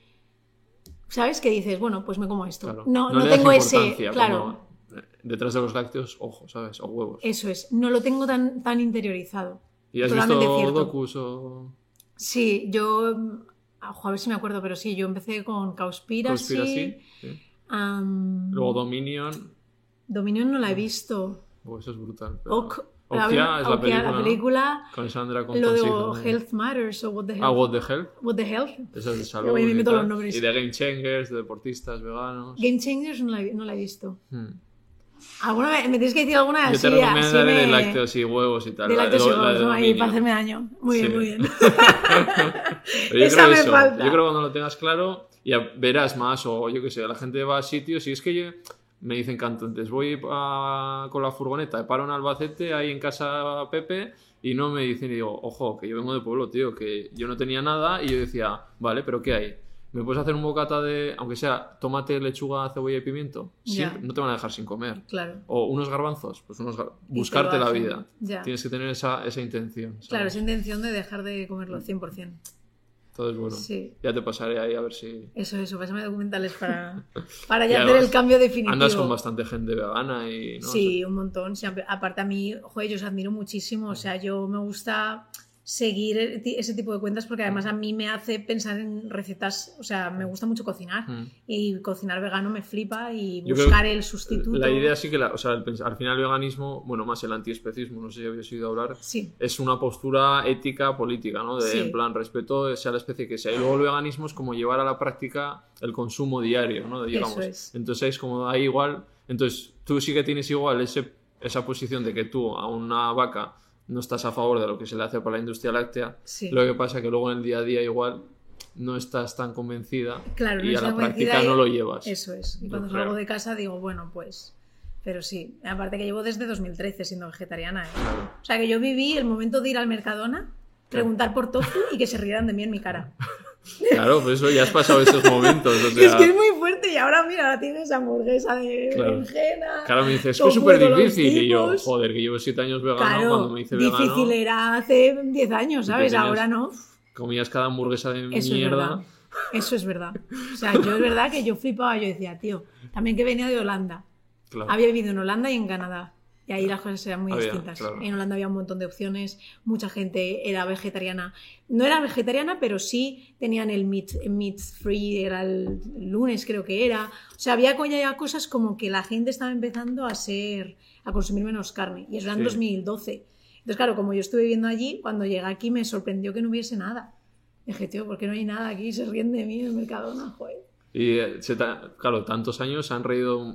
Hasta ahora has tenido muchas burlas de como vegetariana y tal. Mi familia es de Huelva y Sevilla. Tú Imagínate en 2013 Ya. que nadie estaba, no estábamos nada concienciados, nada de nada, nadie se planteaba ser vegetariano. O sea, sí había gente Sí. que se planteaba, pero no era como ahora que se habla de ello, que se ha visto que realmente haces un cambio ya no solo en los animales, sino en el, en el No, el ecosistema. planeta, sí. Entonces, eh, claro, en ese momento cuando yo llego a mi abuela y le digo que soy vegetariana. ¿Y qué come, niña? ¿Y qué come niña? Y me pone una lechuga, literal. Sí, ¿no? Hubo, eh, claro, encima en Navidades. Es que, claro, Y me pasaban el, el plato de jamón y me decían, pero no quieren un poquito de jamoncito. Y yo, no, que no quiero jamoncito, que me dejes en paz. no entonces, claro, fue, y ahora ya se han acostumbrado. O sea, ahora, to- obviamente, obviamente, después de tantos años, pero al principio sí que es verdad que era un poco como... ya- yo me cansé de justificarme. Yo siento que pasé un año que Sí. todo el mundo te preguntaba, ¿y por qué eres vegetariana? ¿Y la proteína dónde Y la tú igual sacas? hasta quieres ¿Y convencerle qué- y, le respondes y tal. Sí, Luego y- ya pasan tres y luego ya y- decía, tío, ¿tú fumas? ¿Tú bebes? Yo te pregunto si Claro. lo haces. O sea, Sí. no, no, pues ya está, pues vive tu vida, yo la mía, pues soy vegetariana porque me sale del coño. Ya empezaba a responder así porque ya Claro. me decía, es que no, no me apetece dar más explicaciones. Y en Es redes no- sociales no así, daño a nadie. lo has comentado en redes. Sí, en redes al principio mm, no recuerdo si en ese momento, porque estamos con el blog diario, no recuerdo si, si tuvimos que justificarnos muchísimo, pero yo en redes sí que he dicho, o sea, he hecho un vídeo de por qué soy vegetariana, o, o sea, sí que sí que me gusta mencionarlo, Sí. aparte que todas las recetas que hago, pues obviamente, Son, son veggies. Sí. pero, pero no, en redes... mm, a lo mejor en ese momento sí, pero no lo recuerdo tanto porque no estábamos tanto con Instagram, Twitter. Ya. Era más subir tus vídeos eh, a YouTube y ya está. Fíjate que ahí de septiembre 13 ha salido un vegano, ¿eh? Eh, el Ras, El eh, Ras. el Ras que se reía de mí. Ras. Y, y vegano cañerito, ¿eh? O sea, que no se anda... No, no, por eso, que es que Ras me mete caña y digo, cabrón, tú te metías conmigo cuando yo era vegetariana. Fíjate. Sí, yo me alegro. Muy bien. Vale. Segundo. Eh, celopan. Celopan. Celopan es una mente privilegiada, eh, inteligente y, y que se va a volver loco como trabaje tanto. Te lo juro, yo lo admiro mucho porque es un chico, o sea, Celo tiene 24 años, 25, espero no equivocarme, creo que tiene 25 ahora. Y desde que lo conozco me parece una persona demasiado madura para su edad. O sea, yo mm, no sé, pienso, tío, mm, eres como un abuelo en, ¿sabes? En, disfrazado en un cuerpo de niño. De verdad, ¿eh? es una mm. persona muy inteligente, más de lo que aparece en redes. Él todavía yo creo que tiene que, explotar su parte más política, mm. empezó a estudiar derecho. Ah, eh, el tío es muy listo, ahora trabajo con él, le metí en mi proyecto porque confío en él em, empresarialmente y es una persona que admiro mucho por, por todo el curro que hace. O sea, es, es muy trabajador, es muy crítico, a veces demasiado, y confío en él para la hora de, incluso de, tener, de, tenerlo como socio. Y con él habéis creado Calliope, ¿no? ¿O, lo creaste Eso es. Bueno, lo creé yo y, metí a celo, pero sí siempre. Pues ya aprovechamos que es Calliope. Ah, promoción. Calliope. Promoción, spam. Calliope, pues es un proyecto mm, que es una aplicación de móvil que te puedes descargar en iOS en Android eh, de relatos eróticos para excitarte. O sea, para te quieres tocar, pues tú te pones ahí tu historia erótica te puedes tocar o no, o puedes desconectar. Eh, y sexología y psicología. Eh, nació de plena pandemia, me dio una crisis existencial. Mm, estaba haciendo Masterchef desde casa, porque claro, me habían encerrado en casa, no, nos habían encerrado a todos. Y empezó a pensar, yo diciendo, mira, yo me encanta ser youtuber, me encanta ser Instagramer, influencer, lo que quieras llamarlo, pero quiero hacer una plataforma que sea, o quiero hacer algo que yo no sea la cara visible. ¿Sabes? Eh, me, me apetecía hacer algo que, fuese, esto es mío, pero que yo no estoy aquí ro en la red, ¿sabes? Y, aparte, había hecho un par de colaboraciones con Diversual y con Plátano Melón, yo creo que puedo decir marcas, ¿no? Sí, no. Y muchísima gente me estaba preguntando cosas, tanto de la terapia, porque había dicho públicamente eh, que iba a terapia para raíz de la ruptura, como de sexología a raíz, a raíz de empezar a hablar de satisfiers, en el boom de los satisfiers, rollo, preguntas que, que yo decía, tío, pero ¿cómo tenéis estas preguntas? O sea, no, no, entiendo, preguntas básicas de educación sexual.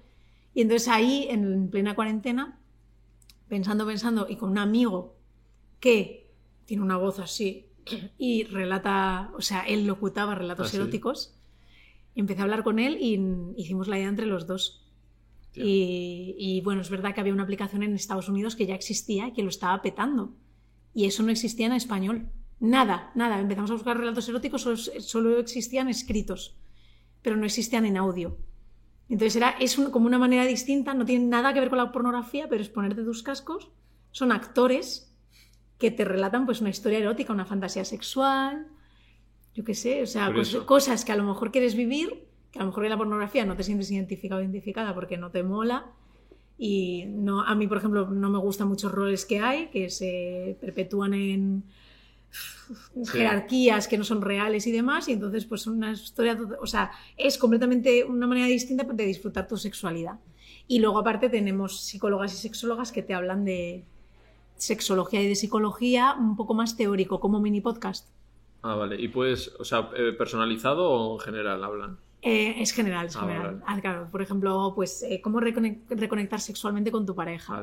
Y tienes un, a lo mejor en, total te dura unos 50 mm. minutos, dividido en mini podcast chiquititos, y el, y el psicólogo te está hablando, pues, de ejercicios, de técnicas. Tenemos un viaje que me encanta, que es cómo em, reducir tu ansiedad con una psiquiatra que se llama Rosa Molina, y aparte de hacerte una introducción a qué es la ansiedad y que entiendas qué es la ansiedad, eh, los tres siguientes audios son audios que te puedes poner mientras estás sufriendo un ataque de ansiedad. Ah. Entonces te lo pones y ella hace el ejercicio contigo. Joder, interesante. Claro, y luego los otros tres siguientes audios de ese, de ese viaje, lo que llamamos viaje, son tres audios sobre técnicas que puedes meter en tu vida diaria si eres una persona que tiene ansiedad normalmente o si sabes que ir al metro te da ansiedad o ir a una fiesta que sean técnicas que puedas ir pues adaptando en tu día a día. O sea, son eh, Muy completo, muchas cositas. Son audioguías. O sea, a mí me gusta mm. llamarlo como un audioguía. ¿Qué tal va? ¿Cómo lo ves? Pues va muy bien. Tenemos ya pues más de 50.000 usuarios. Ostras. Está muy guay. Y hemos cerrado una ronda de financiación, me he vuelto empresaria. Es un mundo en el que me he metido increíble. Fui incluso a una escuela de startups para como una aceleradora que ellos te enseñan y he tenido que aprender un montón de vocabulario que yo no tenía ni puta idea. O sea, yo me metí un poco en un mundo de, de empresarial que yo no tenía nada de background ni nada de nada. Entonces ha sido como, venga, me voy a formar. Entonces, em, justo en 2021, claro, fue el año pasado, empecé a ir a la, escuela online y, te, inversores te dan charlas sobre pues cómo presentar tu, proyecto, cómo tener reuniones con inversores, eh, cómo hacer crecer tu, aplicación, qué es lo importante de una aplicación, qué es el churn rate, qué es el, yo qué sé, las palabras que digo, yo esto no sabía ni que existía. Y entonces eh, hicimos una ronda de financiación y cerramos una ronda de financiación. Por fin tenemos algo de dinero para que esto avance, porque claro, la aplicación es, tiene una suscripción ahora anual, porque si, seguimos con un precio anual de un solo pago de 20 euros que es bastante barato, creo yo. Eh, pero claro, o sea, los gastos que tenemos de actores, actrices, guionistas, ilustración, eh, todo no, no te da para que sea una aplicación ahora mismo como sostenible, ¿no? De que ganes más que... Entonces, pues necesitamos esos, esos eh, inversiones para acelerar el proceso. Pero va muy bien, o sea, y estamos motivadísimos y vamos a meter actores españoles, conocidos, ya, ah. que ya no sea una, voz desconocida, sino ah. que ya sea un, un actor eh, conocido y que tenga su audio erótico con X actor. No, todavía no. Me imagino y el de Me molaría un montón. Así que bueno, si te, si te apetece locutar relatos eróticos, me Yo llamas. tengo una voz horrible, o sea, no me gusta mi voz. ¿Por qué? Si tienes una voz así como muy grave, ¿no? Es que, ¿no te parece que cuando tú te escuchas te oyes diferente? Ah, yo mi voz la odio y la gente dice además que es muy característica y yo pienso, ah, entonces es que es fea. Claro. la gente me dice por la calle a lo mejor me ve, claro, yo, yo qué sé, con el pelo castaño tampoco es una persona que llame mucha atención, soy muy bajita. Y de repente me río, hablo y, veo una cara que me hace eres Ro, te he reconocido por la voz o por la risa. Y digo, mierda. Sí, Claro, entonces digo, bueno, pues será rara. Pero ya me he acostumbrado a mi voz. bueno, si queréis hay una voz, a ver, ahí está. vale, la tercera. Eh, no, contigo me he portado bien. Las tres, a veces doy alguna ahí, pero bueno, contigo me he portado bien. Toma. Tu mami. Mi mami, Uf. ¿Te llevas más con ella? No, no, no. Ah, vale. Me ha pasado alguna vez de que tenía que quitarlo. y las tengo que cortar. Pues mira, es que, uff, no, o sea, no ha sido malo, obviamente, porque tu mami es guay.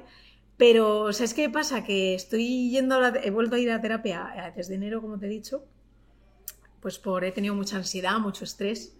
En general, en diciembre mm. lo pasé bastante mal, tuve un ataque de, de ansiedad y dije, tengo que volver a terapia. Eh, empecé a ir a terapia hace poquito, en enero, porque tuve un ataque en diciembre y dije, tengo que volver, tengo que sort out algunas cosas, así que he vuelto a ir. Y me encuentro en ese momento en el que mi madre empieza a salir en muchas conversaciones por primera vez y hay cositas que estoy em, dándole explicación que vienen de mi madre. O sea. ¿Estará tu madre ve tus cosas? No todas. Ah, Masterchef lo ve. Esto yo no lo sé porque va a ser muy largo, pero si lo ve no pasa nada, lo hablaré con ella. Pero, pero es, o sea, mi madre es una persona con la que me he llevado siempre bastante bien. O sea, para lo que es madre e hija, mm. pues yo que sé, en la, adolescencia fui, fui, un poco petarda, lo típico, que quieres salir, bla, bla, y con tu madre al final discutes más, pero siempre me he tenido una relación muy buena, o sea, con mis, con mis padres en general. Pero es cierto que, que ahora que estoy en terapia hay muchas cosas que, que me estoy dando cuenta y mi madre hay algo que a mí me gustaría que lo cambiara, pero pues mira, si ve esto, pues lo toma como una indirecta, directa, directa, que tiene una tiende a mencionar mucho y a criticar mucho o verbalizar mucho el físico de las personas. Desde, es que está, está muy gordo, ¿eh? yo creo que es un poco generacional, pero sí como opinar mucho, ¿no? Que Ola siempre opinaba, este niño está muy delgado, este no claro, sé qué. Claro, Claro, entonces yo que pues no estaba yo muy bien, pues obviamente pues me... Claro. Me, no afectó, no me ayudaba, no me ayudaba en casa. Pero es una persona maravillosa. Yo de mi madre he sacado, pues, por ejemplo, todo lo del animalismo. Es una persona muy. La empatía y. Sí, es muy empática, es, es muy generosa. Hace poco, pues, por ejemplo, ella trabaja, es funcionaria, es profesora eh, había un avión que iba a Ucrania con material y se empieza a llamar a todo el mundo, nos lía, eh, Rocío, dame ropa, tal, que hay que llevarlo al avión el martes. es una persona como, yo la admiro mucho porque es como muy activa, o sea, no para de, de hacer cosas y le gusta mucho ayudar en general, ayudar a la gente. No, yo soy, tengo un hermano. Ah, es verdad, eh, lo he visto en alguna entrevista. Sí. Bro, en la red. Bro en la... Es, que me, mata que mi hermano se pusiera de nombre Bro en la red y me pidió permiso. Claro que lo hizo apuesta, pero me pidió permiso. ¿eh? Ya, pero... O sea, me refiero... mi hermano es informático y matemático. Es un tío... Eh, no puede ser más listo. O sea, es un tío muy inteligente. Y que me venga un día y me diga, oye, Ro, me voy a abrir un Instagram. ¿Te importa que me llame Bro en la red? Yo me empecé a despollar, dije, yo pensé, ay, mi hermano, me admira. o sea, le gusta lo que hace. O sea, yo ahí sentí como que, que le hacía ilusión. Claro, que, que se quiera llamar como tú, de alguna manera.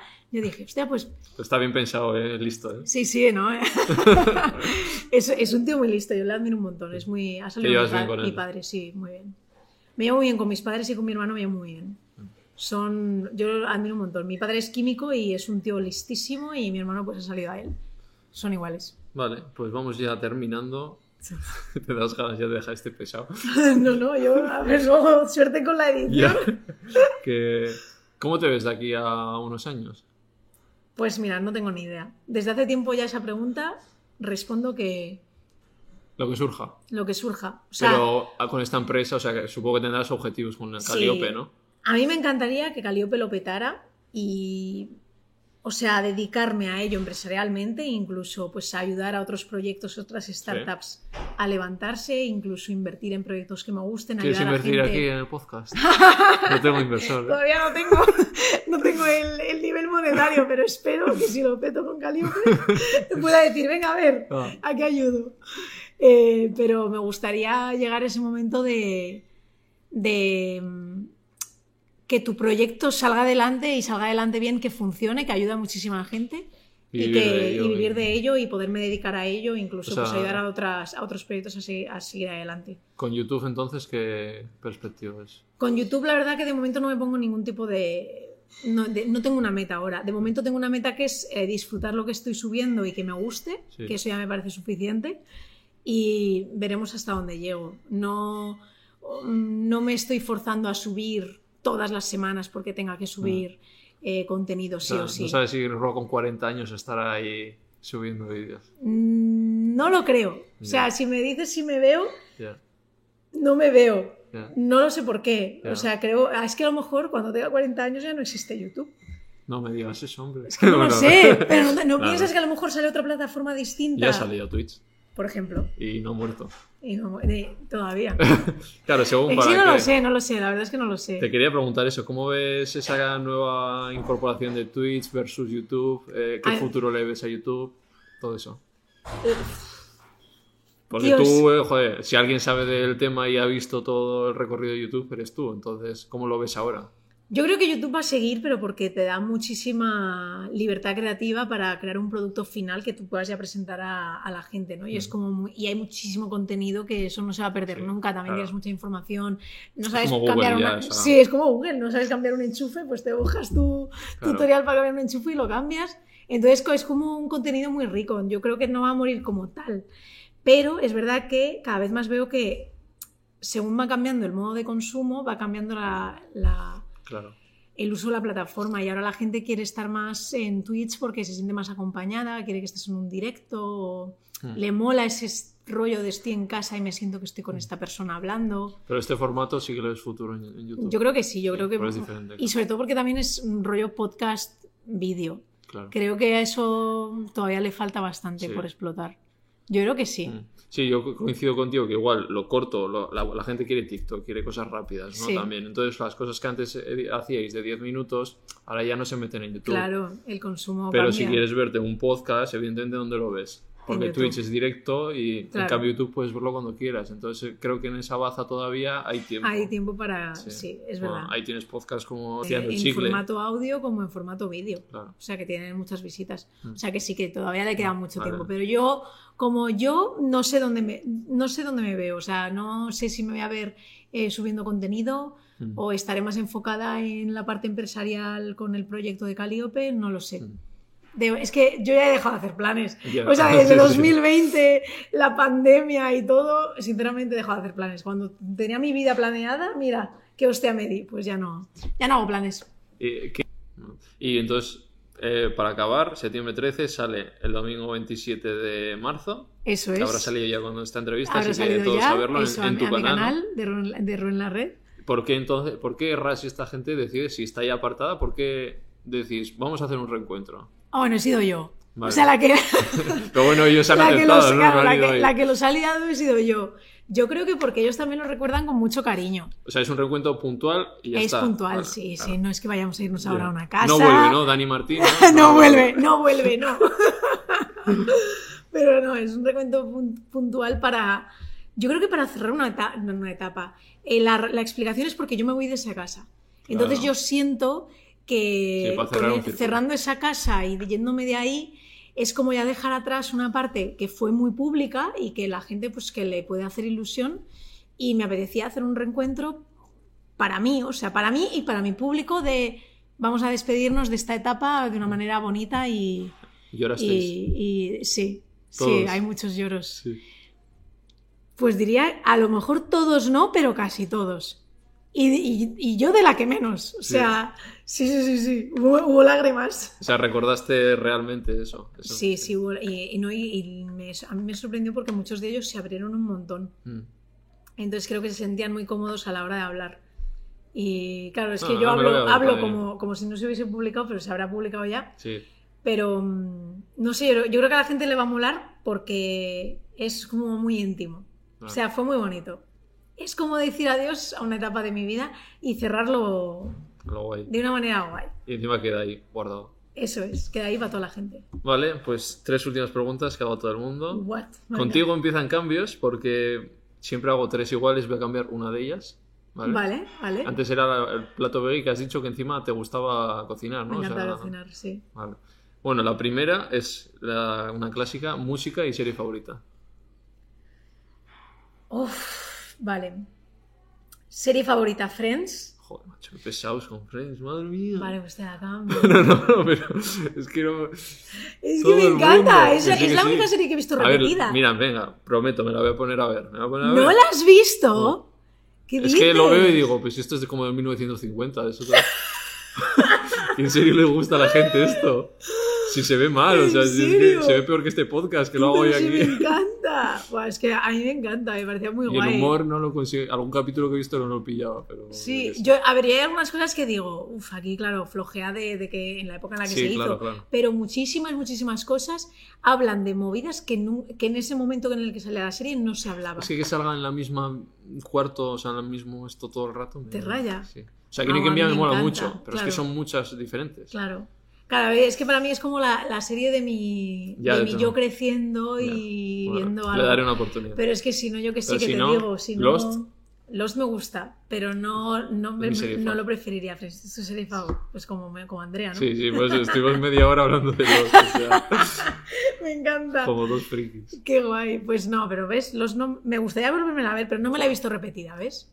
Yo tres o cuatro veces. Pero aprendes pues otras, como es tan larga y tiene tantas reflexiones, a mí me Ves otras movidas, ¿no? Yo eh, la, tengo pendiente volver a verla, ¿eh? me apetece volver a verla. En inglés está guay también, algunas de las Ah, qué guay. Pero bueno, si puedo recomendar ahora una, en rollo mm, de eh, actualidad. Afterlife. Ah, también has estoy, visto? estoy, en ello. estoy en la segunda. Oh, sí. Me gusta mucho. sí, a ver, es que sí, o sea, yo la veo porque me da paz, en parte. Sí. Que no, es solo lo vi el otro día en Twitter. A ver, esto realmente es una mierda, lo que pasa es que te gusta el perrito, el, el, rollo londinense o de, esto y el banco. O sea, el banco. pero realmente es un pena. O sea, Es un penas, pero, tío, es que es un duelo de tu mujer, ¿sabes? Ah, es como sí. heavy. A mí me Pero mola porque... toda la serie ahí, uva, uva, Sí. es como que me estás dando ahí, ¿no? Claro, para mí es como la parte, es como la, la forma más real de representar un duelo de muerte eh, de alguien querido. Mm. Entonces por eso me gusta, porque el resto de pelis o cosas es como rápido. Te hubieses imaginado que se enamora a la mínima de cambio ya es feliz y acaba la serie, ¿no? No. Mm. Es, te encuentra un duelo de verdad. Un Y el duelo actor de- es vegano. El actor es vegano y es muy activista. Sí, sí, sí, da una caña. Es muy, muy. El, el Ricky Gervais, Eso ¿no? es. se llama así. Eh, música, música, música. em, ¿Qué música escucha Robin Larry? Buah, escucho. Ah, yo ahora. O sea, yo ahora he venido. Bueno, aparte de escuchando el podcast de Ángel Martín de La Chica Sobresalto, me está encantando el nuevo disco de Rosalía, tú. Sí. Me lo he escuchado ya como 10 veces. ¿A ti no? No, no, no me llama. Ahí la amo. Que... Me, gusta más. muchísimo. Es, lo, es lo que estoy escuchando ahora. Sí. Pero como música. mm, Como a tu bye. Ah. Ay, es que me encanta el disco, me gusta muchísimo las ¿Pero canciones. qué rollo? ¿Te gusta el pop eh, o todo? O sea, ¿escuchas Eh, rap? Me gusta el pop, sobre todo. Mm. O sea, pop, Pop es lo que más general. escucho. Me gusta Lucas Graham, me gusta mucho. mm, me gusta mucho. Escucho un poco de todo, sinceramente. Vale, segundo, aquí viene el cambio. Ante... Ahora voy a preguntar a todo el mundo qué harías si tienes 24 horas de vida. En plan, ya, ¿no? Me lo dices y que haría en 24 horas. A ver, no me Eh. digas, a ver, a ti te mando a tomar por saco. A ver, ¿No venía la mañana, mañana tienes 24 horas. Pues yo creo que cogería a mi, a mi pareja, a mi perro, mm, me despediría de mis padres y mi hermano, eh, les daría un abrazo, intentaría, si puedo ir a Huelva a despedirme a mi abuela y darle un último da beso. tiempo, tiempo ahí, me da 24 tiempo a irme a. Huelva, me voy a ir a verla, la saludo, la abrazo y intentaría estar con toda la gente que quiero, sobre todo mi familia y, y esperar juntos, Sí. reírme. Hombre, follar también, seguro. Claro, tienes Sí, sí, sí, 24 sí, horas, sí. venga, ya es lo último que vas a vivir. Y estar con mi perro, mi familia y igual me pillo un poquillo de Un pedillo. ahí me cojo una botita de vino ahí, tiki tiki y para adelante. ¿Y alguna canción te pondrías? ¿Alguna canción? tu vida? Canción que me pondría. Hostia, qué difícil, ¿eh? Son las más Eh, difíciles estas. La canción que más me gusta. O que dices, ya está con esta. mm, para ese momento, yo qué sé, me pondría un clasicazo. O What a Wonderful World, o Mm. de Louis Armstrong, o, o me pondría Who Run the, World Girls de Beyoncé, o alguna ah, Rihanna, algo de Rihanna. Es que no lo sé, no sé qué canción me pondría. Un mazo, me pondría un, un remix de mis Vale. canciones más escuchadas. Rollo, ah, la, el- la lista de canciones que te gustan, que son las que más escuchan, pues ala, en, en bucle y ya está. Vale. Y última, invita a alguien aquí. Invito a. o sea, yo Tú invita a quien quieras. que y- te falte por. por... Sí, y bueno, si, me, si me puedes ayudar ahí a conseguir. Tigrillo, por ejemplo, te recomendó. Ah, qué guay. Hombre, tienes que traer a Celopan. Lo A Celopan no has hablado. Ah, lo tienes. Has apuntado de las. A Celopan lo tienes que traer. Tengo aquí- no sé si conoces. ¿Te ibas con la gata? Es con, con Rocío. Mm, No tanto, pero yo creo que sí que te podría. Es que tengo. No sé cómo llegar a ella, pero tengo muchas ganas. Hombre, si quieres, yo le, le- le mando un mensaje Sí. por Instagram. Vale. No tengo su WhatsApp, Ya, o sea, no tengo vale. un contacto de Mm. directo con ella, pero sí que tengo su Instagram y yo creo que me. Le dije a me Casquet también, que ha pasado por aquí. Ah, Noemi Casquet, me... ah, la amo, me encanta. Sí. Noemi Casquet me gusta mucho. Qué guay, pues sí, pues la gata es muy buena Mm. también. Yo Celopan te lo doy rápido, Vale. pero la gata también le Vive mando un Madrid, mensaje. eh, Celopan. ya vive en Madrid. ¿Y crees que se animará? Sí, claro que sí. Sí. Sí, yo creo que sí. Vale, pues nada, que. Bueno, no pasa nada. Ah, no pasa nada. Luego te lo envío. Calcetines de ¡Anda! ¿Y esto es ropa sostenible. No, no. Unos amigos que son veganos y tal, y, y que han grabado en Bangladesh cómo se produce todo lo que hemos hablado antes pues, de la industria textil, que es otro ¡Hala, qué melón. guay! Sí. Y entonces vinieron como para cambiar las cosas, producen todo aquí, miran que, se- que los trabajadores tengan condiciones dignas y tal. Qué se esfuerzan mucho por eso. Eh, pues son muy bonitos, ¿eh? sí, Sí, sí. sí, tienen muy- cosas guays. Que, pues sabes que yo quería hacer un... Lo que pasa es que por tiempo no, no pude, pero yo estuve incluso de reuniones para sacar una marca de ropa sostenible. Hostias. Y tenía hasta diseños ya ostras. Míos de prendas que me gustaban mucho, Mm. sacar el patrón y hacer algo parecido. tenía un peto muy, muy guay que me encantaba y dije, esto tiene que salir y ahí tengo los... Bueno, tengo los estos... Sí, en algún momento de mi vida que tenga tiempo me gustaría, pero, pero me parece un proyecto muy guay. La verdad que me encanta. Yo todas las marcas que de, de ropa sostenible intento apoyarlas, Sí. porque aparte sé el, el curro que hay detrás y que hagan algo distinto, Hmm. mola. Eh, son vascos, ¿no? Sí. Qué guay, tú, pues. Oye, eh, de verdad que el diseño Sí. me mola. Me gusta.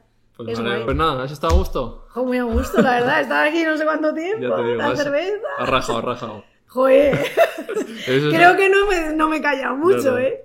es lo que busco, que rajen y Pues nada, pues es eso, vuestra es- entrevista del espero que le guste a la gente y que, pues eso, que pase un buen rato viéndonos. Y nada, que siempre. Ahora, otra cosa nueva que incluyo es que, Sí. mirando a cámara, a, A- a esta, ¿A esa?